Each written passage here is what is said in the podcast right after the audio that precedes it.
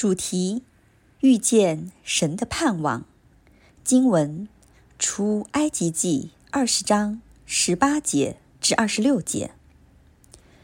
众百姓见雷轰、闪电、脚声，山上冒烟，就都发颤，远远的站立，对摩西说：“求你和我们说话，我们必听；不要神和我们说话，恐怕我们死亡。”摩西对百姓说：“不要惧怕，因为神降临是要试验你们，叫你们时常敬畏他，不致犯罪。”于是百姓远远的站立，摩西就挨近神所在的幽暗之中。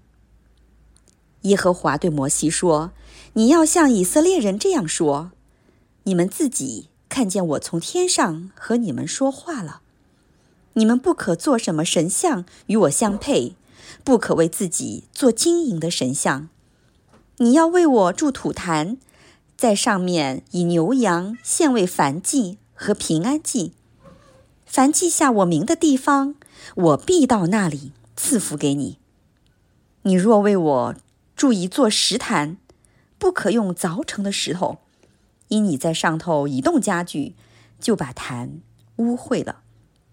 你上我的坛，不可用台阶，免得露出你的下体来。这是上帝的话。好，今天早上来到上海城市生命教会静安的各位弟兄姐妹、新老朋友，啊，大家早上好。那当我站在这里的时候，我才意识到，这是我第三次在一间教会的首场崇拜上讲到，三次都是城市生命。三次都是城市生命。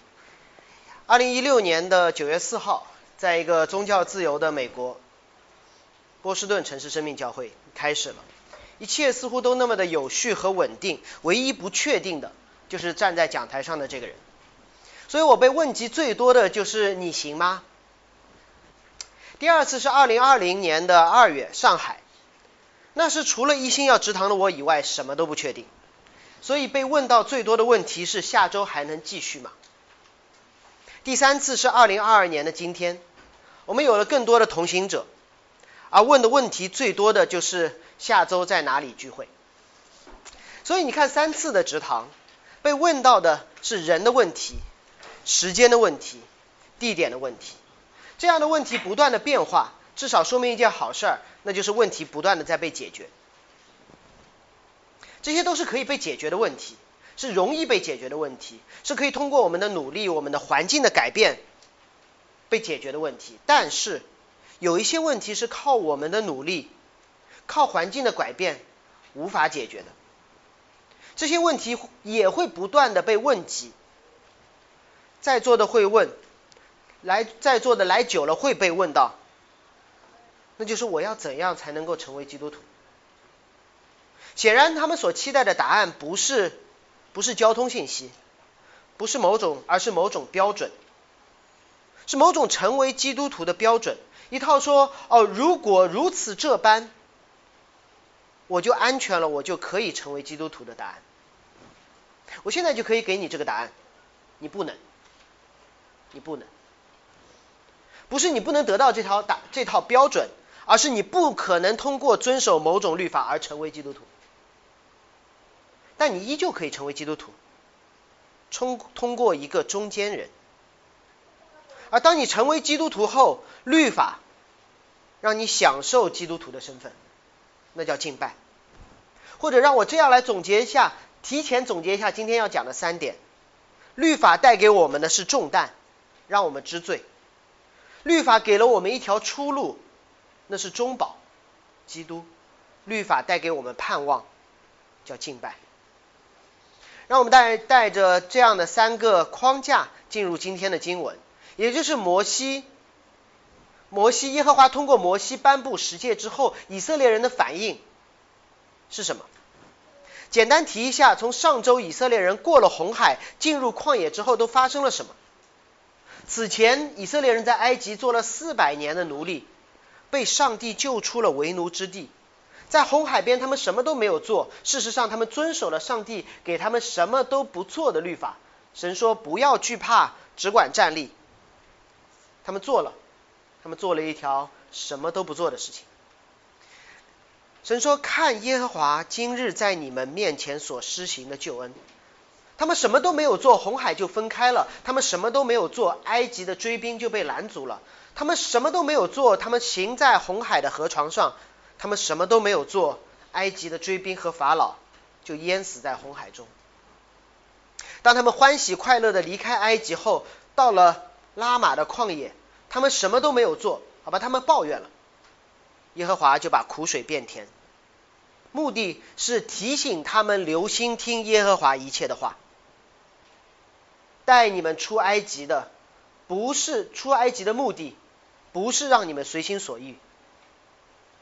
啊，出了埃及，我有一颗自由的灵魂。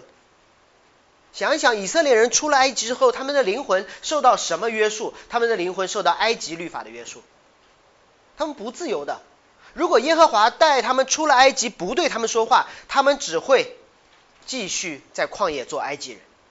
所以神对他们说：“我带你们离开埃及，是给你们一套新的律法，认识一个新的王，过一种完全不一样的生活，叫自由的对埃及说不的生活。”上周旷讲到了旷野中的玛纳，暴露了以色列人的罪，也让他们看到神的恩典，更让选民们被神训练。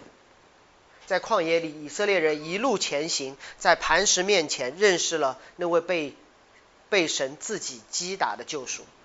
在战争中认识了那高举旌旗的耶和华，摩西的岳父帮他建立制度。出埃及记十九章，大部队来到了今天我们要看的西奈山下。耶和华告诉他们：你们被拯救的目的是什么？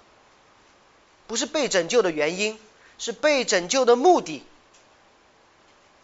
是要来敬拜神。被拯救的原因是因为你们是奴隶，而他们呢？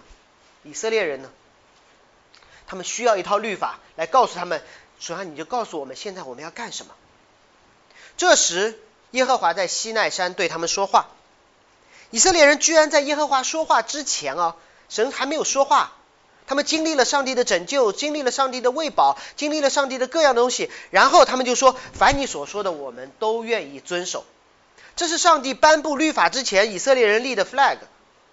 他说：“你说什么，我们就愿意遵守。”结果，耶和华说了什么？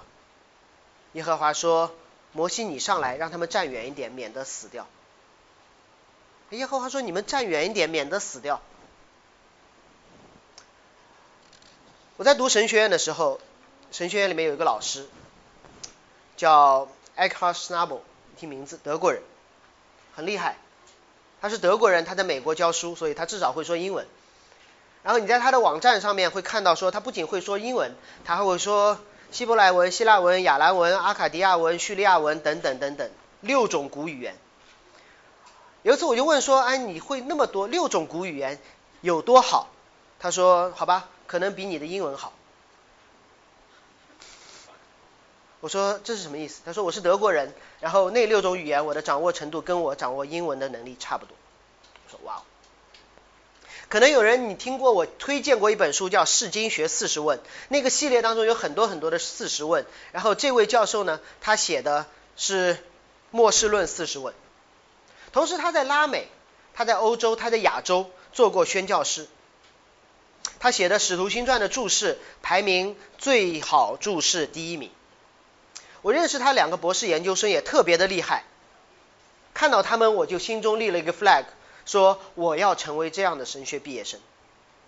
当我们的学校把他从另外一间神学院挖过来之后，我就立定心志，说凡你上的课，凡你开的课，我一定要选，不管你教什么，我跟定你了，哪怕你教音乐课我都选。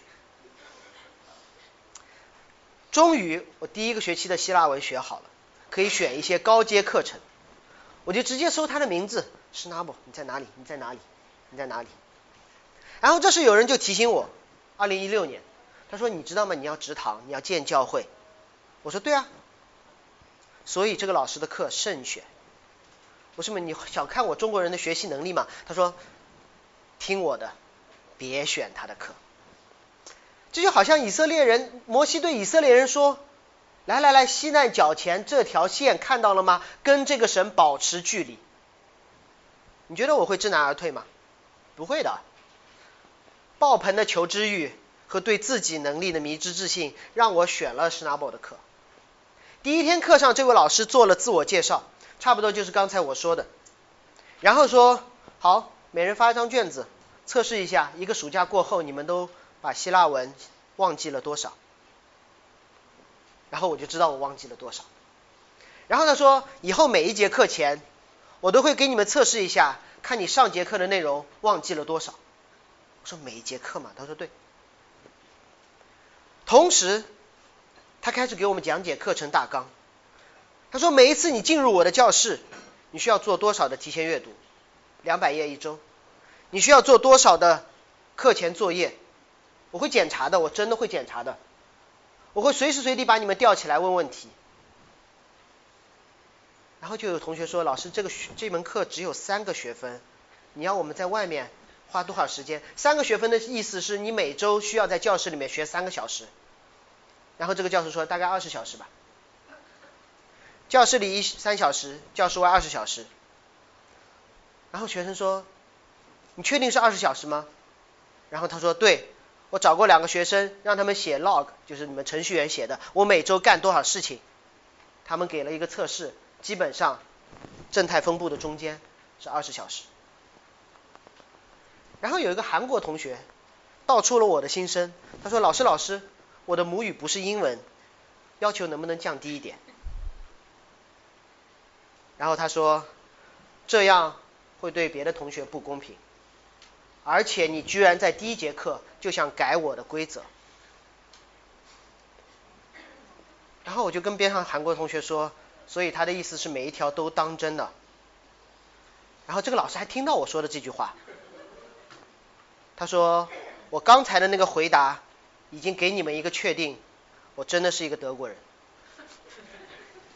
对你们笑，当时我就笑不出来了，我心里只有两个字：完了。这个老师是好的，老师对学生要求高是好的，老师对他的要求认真是好的，但对于我玩了一个暑假即将开始直堂的神学生来说，这不是福音，这叫审判。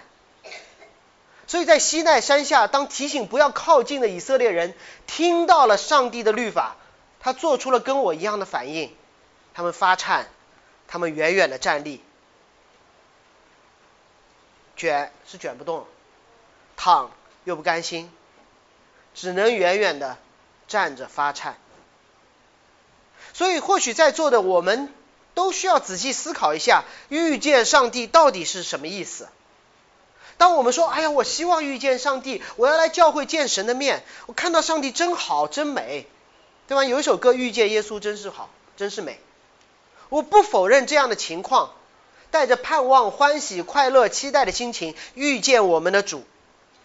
但是这样的情感，是对于基于你对上帝的认识，还是基于你对上帝的不认识？以色列人说我要见神，可能是因为他们根本不知道他们要见的是谁。然后当他们听到上帝颁布的律法时，他们就远远的站立发颤了。当我们说，就好像什么，就好像我跟我一个朋友出去吃饭，我说我点个榴莲酥吧，他说好。这个好可能是因为他喜爱吃榴莲，也可能因为他根本不知道要吃的是什么。上周提过，今天再说，摩西把这段历史记载下来。是为了成为我们的警戒，不是为了让我们避免这样的错误。历史最大的教训，是我们无法从历史当中吸取教训。这个命题是在说，我们无法因为对历史的认知而避免历史的重演，我们只能通过对历史的认知，加深自己对自己的认识。别把历史当故事看，把历史当预言看。把历史当做将要发生在我们是身上的事情看，我们躲不开的。所以，当以色列人在出埃及记十九章对神立 flag 说：“凡你颁布的律法，我们都遵行。”然后神颁布了律法，以色列人吓死。在座的基督徒，如果你拍着胸脯说：“我和上帝的关系很近，上帝的律法我都守得住”，我会怀疑你是否认真正的认识上帝。我会怀疑你认识的那个上帝是不是圣经里面写的那个上帝？因为当你看到上帝律法的时候，你应该恐惧，你应该颤动，你应该远远的站立。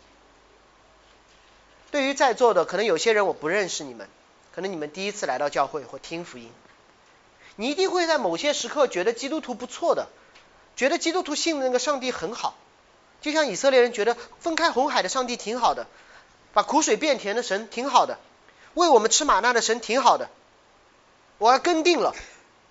你可能经历的是上帝的恩典，但依旧可能不认识上帝。我不是拦阻你说离教会远一点。我是鼓励你继续来认识这位上帝。圣经没有停在这里，圣经没有说好，上帝在这里，离远一点，社交距离保持好，没有。否则以色列人出了埃及就无法接近神了，以色列人出埃及就变成流放旷野了。在旷野当中，他不遵守上帝的律法，按照四百年埃及的惯性，他不仅仅是流放旷野，他是代表埃及去殖民旷野，把旷野变成埃及。不是，以色列人明白了神是怎样的神，他们又想靠近神，又无法靠近神，于是向他们的领袖摩西提出了一个要求：二十章十九节，求你和我们说话，我们必听；不要神和我们说话，恐怕我们死亡。这是一个怎样的要求？以色列人无法靠近上帝，因为十诫的要求太高了。别以为你们守得住，十诫的最后一诫是针对我们内心的。在我们直汤之前的那个马太福音的系列，耶稣在说十诫的要求，不是你行为做得好，我还要看你心里面想的好不好。以色列人希望靠近上帝，就是那位救他们出水火、离开埃及的上帝，但他们又不敢靠近上帝，因为神你的要求太高了。就像我想选施纳伯教授的课一样。我想选他的课，那他教的太好了，我也不敢选他的课，因为他太好了。以色列人想到了一个办法，避免被上帝的律法审判，同时享受上帝的恩惠。他说：“摩西，他们找到了一个人，摩西，要不你代表上帝对我们说话，你代表我们见到上帝，这样我们可以继续了解上帝，还不至于死掉。”行不行？二零一六年九月四号，波士顿城市生命教会第一堂崇拜结束后，九月六号的周二，应该是施纳伯的课。我在图书馆遇到了那个韩国同学，我说：“哎，你怎么没去？”他说：“哎，你怎么也没去？”两个又想求知又不想考试的亚裔同学，居然找到了同一条出路。我们找到了一个美国同学。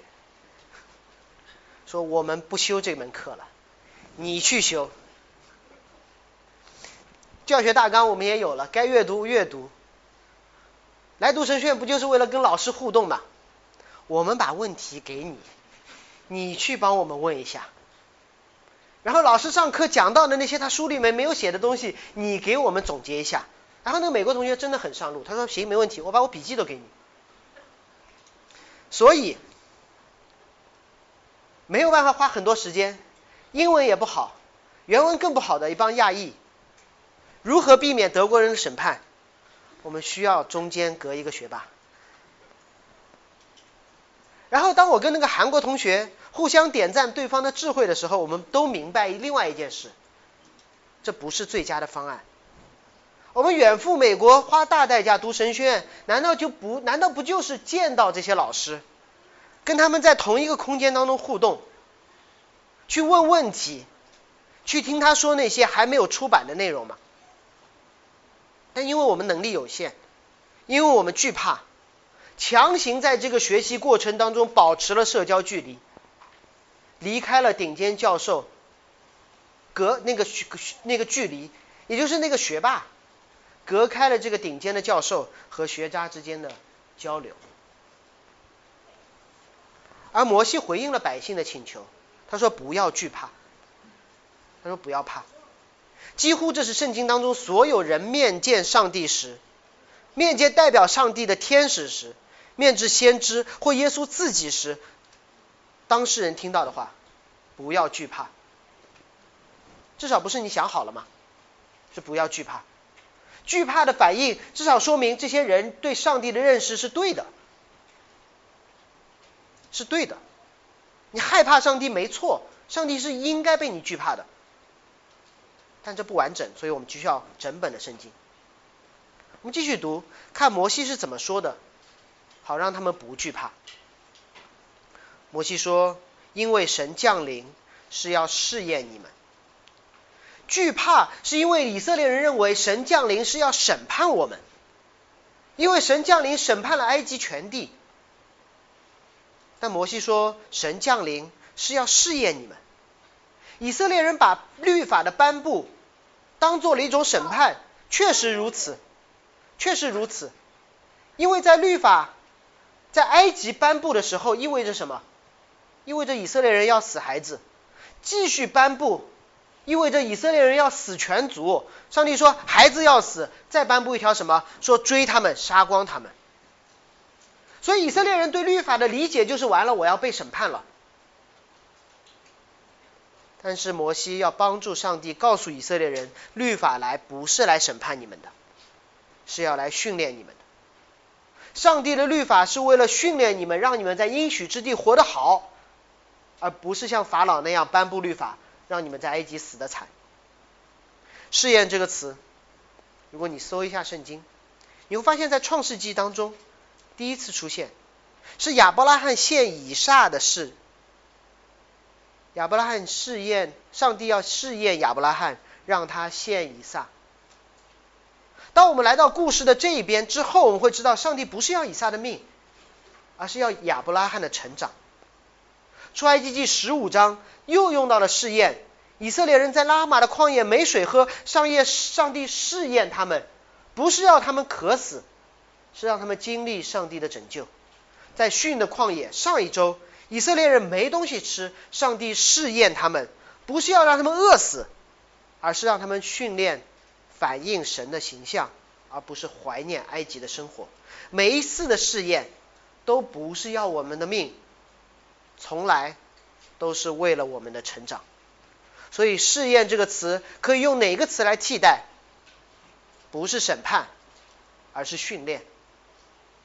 你在健身房，你在跑道上面，你会看到一张一张生无可恋的脸。不懂的人以为杠铃片要压死他们了，太阳要烤干他们了，不是，他们在经历一场又一场的训练，目的不是被压垮，不是被累死。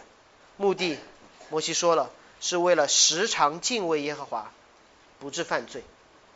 这是律法的目的。我们这帮人在埃及待的太久，我们觉得颁布律法我就完了，颁布律法我就惨了。神说颁布律法你就成长了，颁布律法你就敬虔，你就圣洁，你就认识上帝了。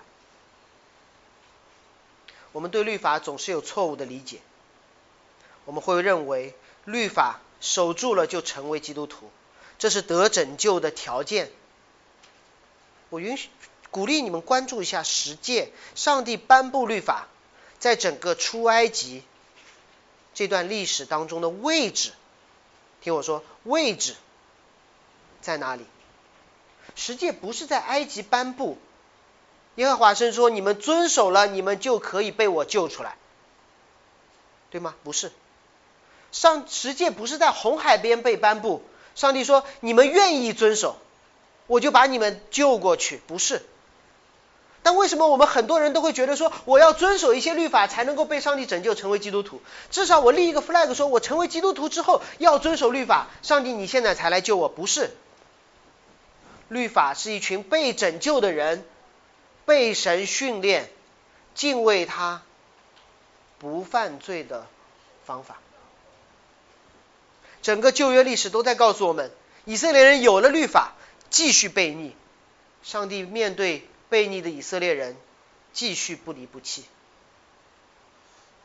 同时，有些基督徒也会以为我们已经得救了，就不需要遵守律法。显然，这样的想法也并不符合圣经。当这群以色列人从埃及得救，来到了西奈山下，这时，上帝没有随便他们任意而行。上帝把律法颁布给他们，上帝的恩典从未废掉律法。上帝向你们先得救，再给我们律法。那律法的目的是什么呢？让得救的人更加认识这位主，并不再犯罪。为要达成这个目的，并不是通过我们的努力，也不是躺平放弃，而是通过一位一位属神的中保。我们来看今天的第二点：律法的出路。律法颁布之后的出路是那位中保。二十一节，百姓远远的站立，啊，他们站得很远，神在那里，站在这里。有没有发现很有意思啊？之前摩西说你们远远的站立，现在他们自己说我要远远的站立，差别在哪里？差别是之前摩西认识神，现在他们也认识神了。好了，似乎这是解决方法。百姓因为无法满足律法的要求，只能远远站立，就好像我和我那个韩国同学一样，不敢选那个德国老师的课，不仅不敢选。你想一下，当时我们如果在学校图书馆或者食堂看到那个德国老师的时候，我们的我们的反应是什么？那低头玩手机嘛，对吗？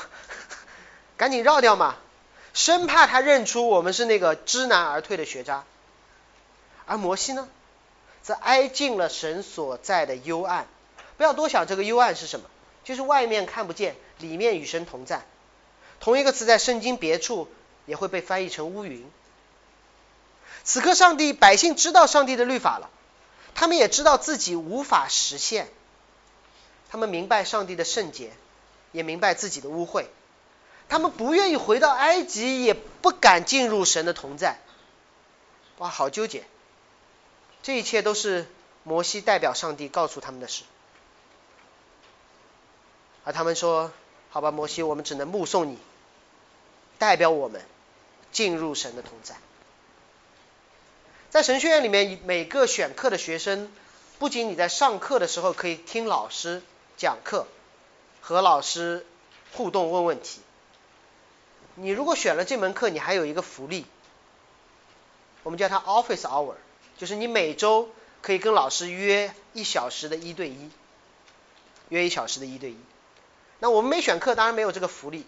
那我选了课，我想可能我也不敢进去。所以，所以选课的人就会很纠结，我到底用还是不用这个福利？又害怕进去被老师怼，又害怕浪费了，觉得学费白付。那我们好了，我们根本就没有这个机会，但是我们又希望有这个机会，怎么办？我们就退而求其次，我们每周请那个美国同学吃一顿饭，听他讲完之后，我们会问他们一些，问他一些问题。说，哎，这样，等会儿你去和老师一对一聊天的时候，能不能帮我问一下这个问题？那问的啥也不是我被刷被骂，问的好我还能够得到答案。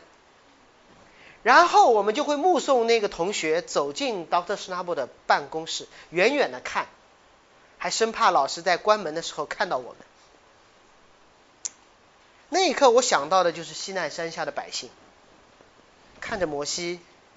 进入神同在的幽暗。那我又好奇，说摩西的读者看到这一段描述，说百姓远远的站立，目送摩西进入与神同在的幽暗。摩西的读者想到什么？他们在旷野当中漂泊，出埃及记也就是耶和华在埃及所行的救赎，颁布的摩西的律法，他们对律法的反馈，以及后后面各样的判例和礼仪等等。那些以色列人，他经历了一些东西，他们读到了一些东西，他们带出怎样的联想？那些在旷野当中的以色列人会一拍脑袋说：“这不就是赎罪日吗？”什么叫赎罪日？赎罪日就是每年有一次，以色列人犯罪，他们无法见到神面前，但每年有一次，大祭司要么是亚伦，要么是亚伦的后裔。他会在耶和华的坛上盛满了火炭，把香放在火上，这时就会冒烟，哇，自带烟雾。香的烟云遮盖代表上帝同在的施恩座。生命记十六章说，免得他们死亡。于是就是亚伦自带烟雾，就是自己站在一段乌云里面，走进了至圣所，而以色列人就看到亚伦走走走走走走到一团黑黑的烟雾当中。啊，以色列人说：“哦，原来第一次出现在这儿，这个画面他们看懂了。人要靠近施恩的上帝，接受他的祝福；人害怕靠近公义的上帝，被他审判致死。而偏偏公义和恩典同在一位上帝身上，所以犯罪的百姓只能在外院，在营外远远的看着。”而大祭司为自己献祭，遵守上帝的律法，通过一系列的礼仪，代表百姓进入那烟雾缭绕的至圣所。这不就是一次又一次在旷野当中演出西奈山的这一幕吗？每年一次，好让你们知道上帝的律法你们守不住的，公义的神面前你们进不去的，而有一位中保。带着烟雾，被你们目送进入与神同在的幽暗。那问题来了，如果以色列人看到这件事情的时候，那他们会问一个问题，就是最不确定的是什么，对吗？第一次直堂最不确定的是我，第二次直堂最不确定的是当时的疫情，这次直堂好像最不确定的是环境、地点。那么，当他们看到每一次大祭司带着余烟雾进入至圣所，最不确定的是什么？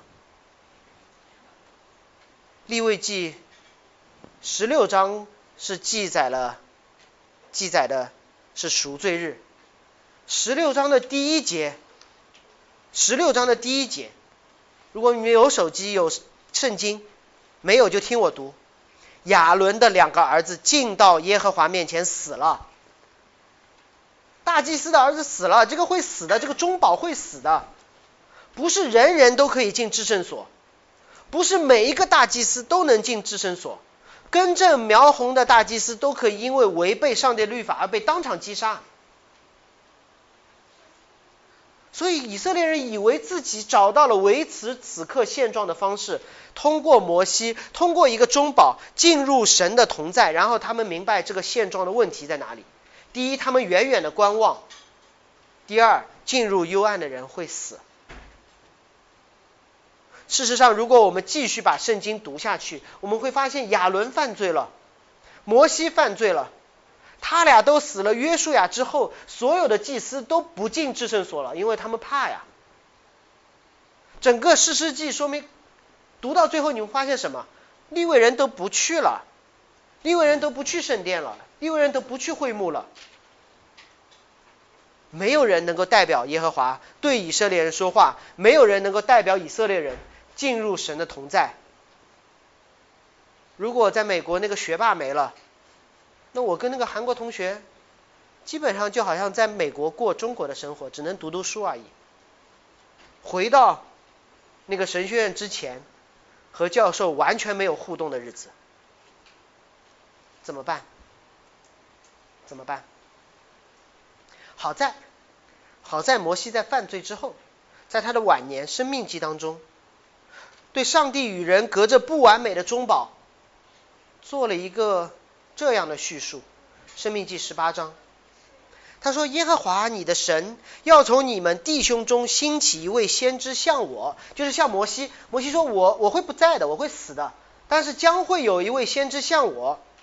摩西做了一个注释。”正如你们在何烈山大会的日子求耶和华你们的神说：“求你不再叫我听见耶和华，不再叫我看见的大火，免得我灭亡。”当摩西说会有一位将来的先知赐给你们的时候，摩西把人带回到了这今天这段经文。那位先知要做什么？不是告诉你将来会发生什么，这位先知。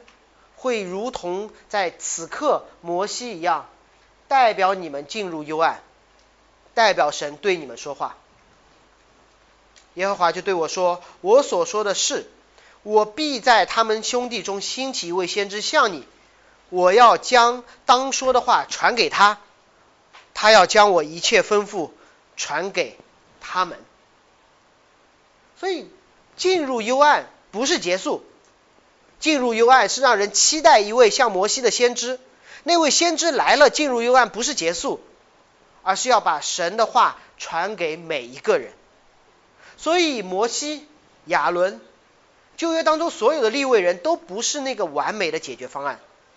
最终耶和华要兴起一位先知，像摩西，不是告诉你将要发生什么事。我们总觉得先知啊，先知，你告诉我下一份工作是什么？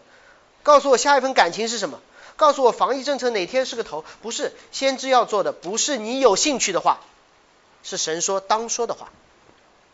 先知对你的沉默，都是神在对你说话，说这不是你应该知道的。好，让我理帮大家理一下故事线。以色列人希望永远在神的恩典中，结果上帝颁布律法。让他们明白，这位赐恩拯救的上帝也是一位公义审判的上帝。于是他们不敢去了。他们希望摩西成为这个中保、恩典的管道、审判的承受者。但是摩西说：“不是我，会有的。不是我，会有的。”上周我们讲到天降玛纳，提到了耶稣基督在喂饱四千五千人的时候，刻意帮助以色列人。知道这是从天上降下来的粮食，喂饱你们，但你们只关心粮食，却不关心神是谁。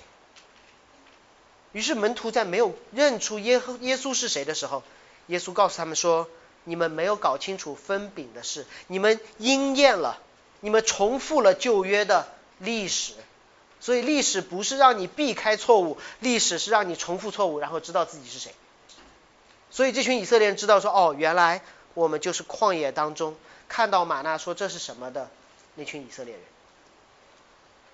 但如果你继续往后翻几章，你会看到耶稣和门徒上了一座山，他突然变相，衣着方光。耶稣身边还有另外一个人。当耶稣走进云彩的时候，当云彩降临的时候，彼得、雅各、约翰发现说：“哎，摩西也在这里，摩西也在山上，摩西也在云彩中，摩西和耶稣同在。”彼得当时几乎马太、马可都记载了彼得的反应。彼得甚是惧怕，因为他发现他不在山下，他在山上，他怎么在山上了？然后云彩当中有一个人说，有声音说：“这是我的爱子。”第二句是什么？你们要听他的。生命记说什么？我要他把一切吩咐给你们。彼得知道的，彼得的惧怕。表明了他知道西奈山下摩西进入黑暗，百姓在外面恐惧的那段历史。彼得听到有声音说：“这是我的爱子，你们要听他的。”彼得说：“原来摩西边上的那位是那个更大的先知，摩西边上的那位就是摩西第一次上西奈山所见到的那位神。”这天上的声音，让同在山上的彼得、雅各和约翰沉浸式的认识了耶稣。摩西说：“耶和华要把当说的话给我后面那位先知，我会把一切传给那些希望，把一切神要说的话传给那些希望接近神，却只能远远站立的人们。而此刻，耶和华说：这是我的爱子。”我地上的代言人，你们要听他的。你们等到了，你们等到了摩西之后的那位先知，那个最终的中保。那几天，耶稣讲了什么？耶稣没有说彼得你以后会怎样，雅各你以后会怎么样，约翰你会不会结婚？不是，耶稣所说的话只有一个重点。如果你看马可福音的上下文。一次、两次、三次，他说：“人子就是我自己，要被杀，被杀之后三日后复活。”门徒呢？不明白，不敢问。没关系，你可以等，你可以等，等到什么时候？等到另外一座山上，当耶稣基督受死之前，其实有人喊出了他的身份：“你不是先知吗？”耶稣没有回答。但他马上要做一位先知应该做的事情，他走入了黑暗，不仅是真实的黑暗，也是人类历史上最黑的黑暗。一个无可指摘的罪人被残酷的钉在十字架上。整个天地都让人明白这是黑暗。那天上午从午正到申初，中午十二点到下午三点，遍地黑暗。同时有一件奇妙的事情发生，圣殿的幔子自上而下裂开。圣殿的幔子自上而下裂开。圣殿的幔子是干嘛用的？隔开至圣所中代表上帝同在的约柜。约柜是人见到约柜会死的，就像西奈山顶，对吗？西奈山，摩西进去，亚伦进去，外面的人在外面看着会幕，以色列人在外面看着大祭司进去，所以里面是神的同在。所以大家说，赶紧把幔子，把耶和华的荣光隔住，免得我们死掉。但是幔子裂开是什么意思？幔子裂开是什么意思？是神的荣光遍满了全地。幔子不是用来保护约柜晒伤的，幔子是保护圣殿以外所有的人不被上帝击杀的。因为约柜当中有两块代表上帝公义审判的法板，幔子是保护外面这些罪人不要马上被上帝的律法审判的。所以当我看那个美剧。切尔诺贝利的时候，我突然感受到了，当诺贝切尔诺贝利核电站爆炸之后，人做了什么？在外面建了一个很厚很厚、好多层的水泥的壳子，不是为了保护里面的东西，是保护外面的人。但突然，当耶稣死的时候，约柜完全暴露了在了幔子以外，全地都成了神与人同在的至圣所。以色列人都看得懂，这说明什么？因为在旧约当中有一些情况下面，约柜会搬到外面来的，约柜会搬到至圣所外面的，什么时候？对，打仗的时候。所以当大卫把他的将领招回来，乌利亚招回来的时候，乌利亚说什么？约柜还在外面，我不能和我的太太同房，为什么？因为全地都是至圣所。每一个人都是祭司，所以祭司在至圣所里面是不能和太太同房的。那一刻只有两种人，第一种是上帝的祭司，第二种是帮被上帝审判的对象。约柜抬出来之后，全地你要么是祭司，要么是仇敌。大祭司如何才能够成为大祭司？大祭司如何才能够成进入至圣所？献上一只没有瑕疵的羔羊，为自己赎罪。这是赎罪日要做的第一件事情。那现在完了，约柜已经在外面了，我们怎么办？暴露在上帝震怒律法的核辐射下面。希伯来书十章，因为他就是主耶稣，一次献祭便叫那得以成圣的人永远完全，一次够了。并且希伯来书的作者继续鼓励大家说：“弟兄们，我们既因耶稣的血，就得以坦然无惧的进入至圣所。所以我们逃不掉了，怎么办？我们找一只羊献祭，成为那个可以坦然无惧进入至圣所的大祭司。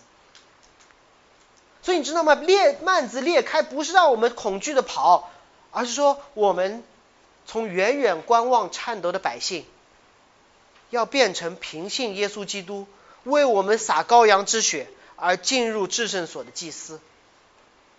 出埃及记十九章，在摩西颁布律法之前，神就说了神的期待。他说：“你们要归我做祭司的国度，不是你们要成为一个国度，我给你一个祭司，是你们每一个人都要成为我的祭司。每一个人都被羔羊的血所洒，每一个人都被赋予祭司的身份。”不是因为我们的能力，而是因为羔羊的血。哇！如果我今天突然说：“哎，张祭司你好，王祭司你好”，你会怎么想？真的吗？我配吗？我想没什么改变，遵守律法还是很难。我能做什么？那让我们看今天要讲的最后一部分，律法给我们盼望，律法给我们盼望。摩西律法不仅包括能做什么，不能做什么，还包括了你犯罪之后要做什么。此处不能停车，这不是一条完整的律法。此处不能停车，罚款二百，这是完整的律法。此处不能停车，罚款二百，同志以后不要再违章了，这是一次完整的执法。二十二到二十三节，在与神的同在中，耶和华对摩西说：“你要向以色列人这样说：你们自己看见我从天上和你们说话了。他们远远看见耶和华对摩西说话，但未必听得见，因为远。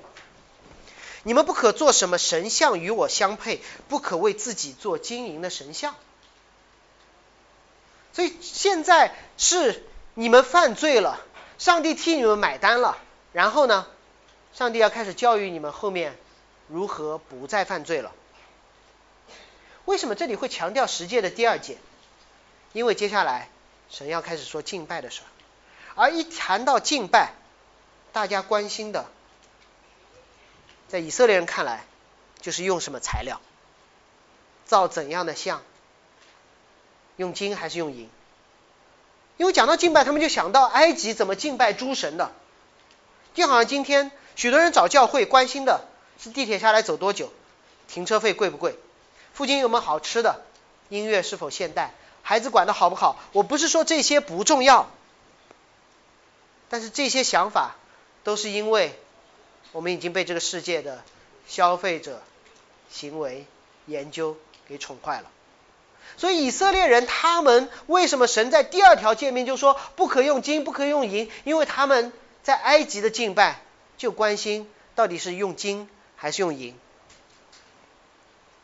所以你知道很多人，你看传道人都会有这样的一个烦恼，就是很多人说，哎呀，我到这个城市了，你给我推荐间教会好不好？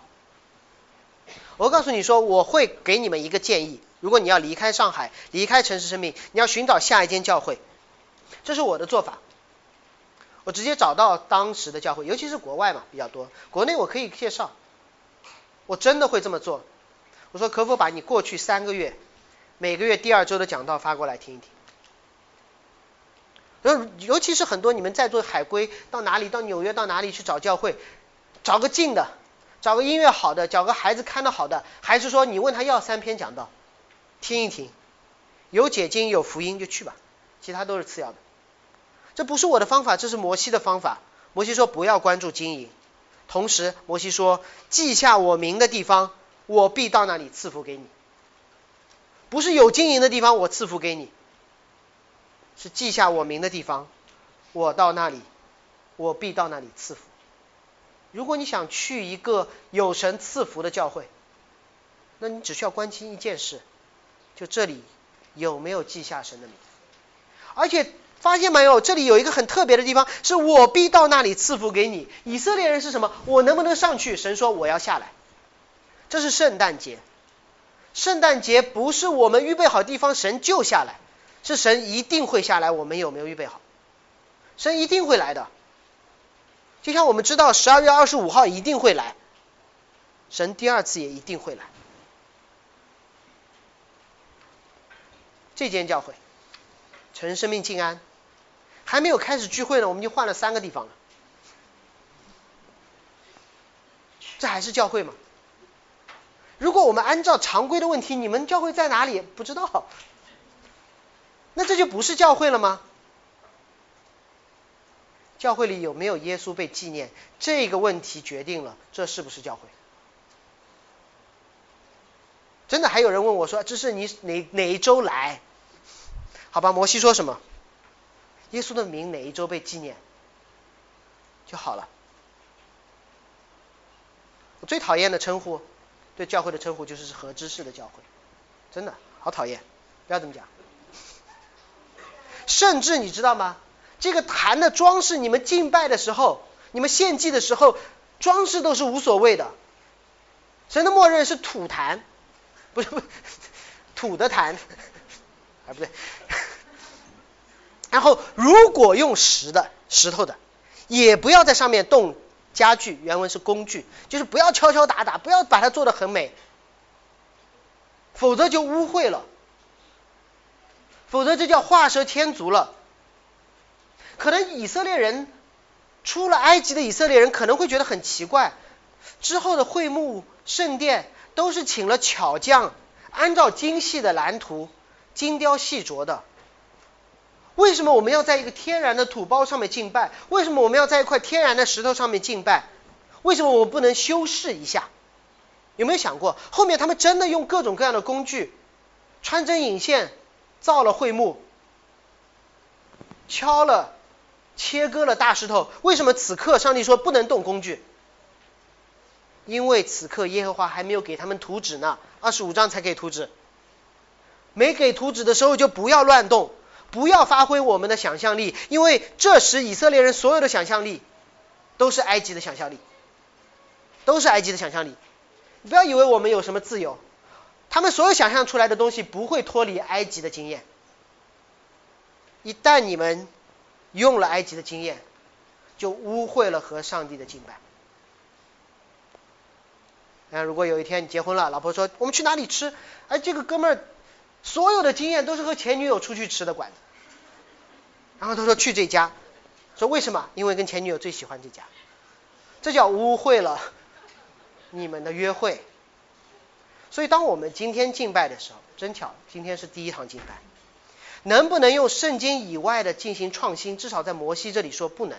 我们或许可以用会幕代替土坛，把会幕扩大成圣殿，但是这些明确的元素以外。读经、祷告、讲道、诗歌、圣礼以外，我们真的要谨慎，不要加加减减。那么在敬拜的时候，他们做了什么？翻祭和平安祭。刚才我们弟兄已经在讲过了，翻祭，翻祭是跟神的，所有东西都献给神，恢复神和人之间的关系，去纪念，因为有一只羔羊被杀，所以我们可以来到神的面前。而平安祭呢？平安祭有一部分烧给神，但绝大多数的是留下所有献祭的人、所有敬拜的人，在聚会结束之后，我们一起吃。翻记恢复了人和神之间的关系，平安记恢复了人和人之间的关系。因为在亚当夏娃犯罪之后，他们躲开上帝的面。那么远远站立不是在西奈山上第一次发生，远远站立是亚当听到神走来脚步的时候。他就远远站立躲起来了。不仅如此，亚当夏娃彼此用无花果树叶子隔开，犯罪带来了人与神之间关系的破裂，人与人关系的破裂。而那一刻，上帝就许下了应许，说女人的后裔要伤蛇的头，来恢复人和神的关系，人和人的关系。当我们宣讲耶稣基督的死和复活时，我们确认这番祭已经献上。允许我诚实的说。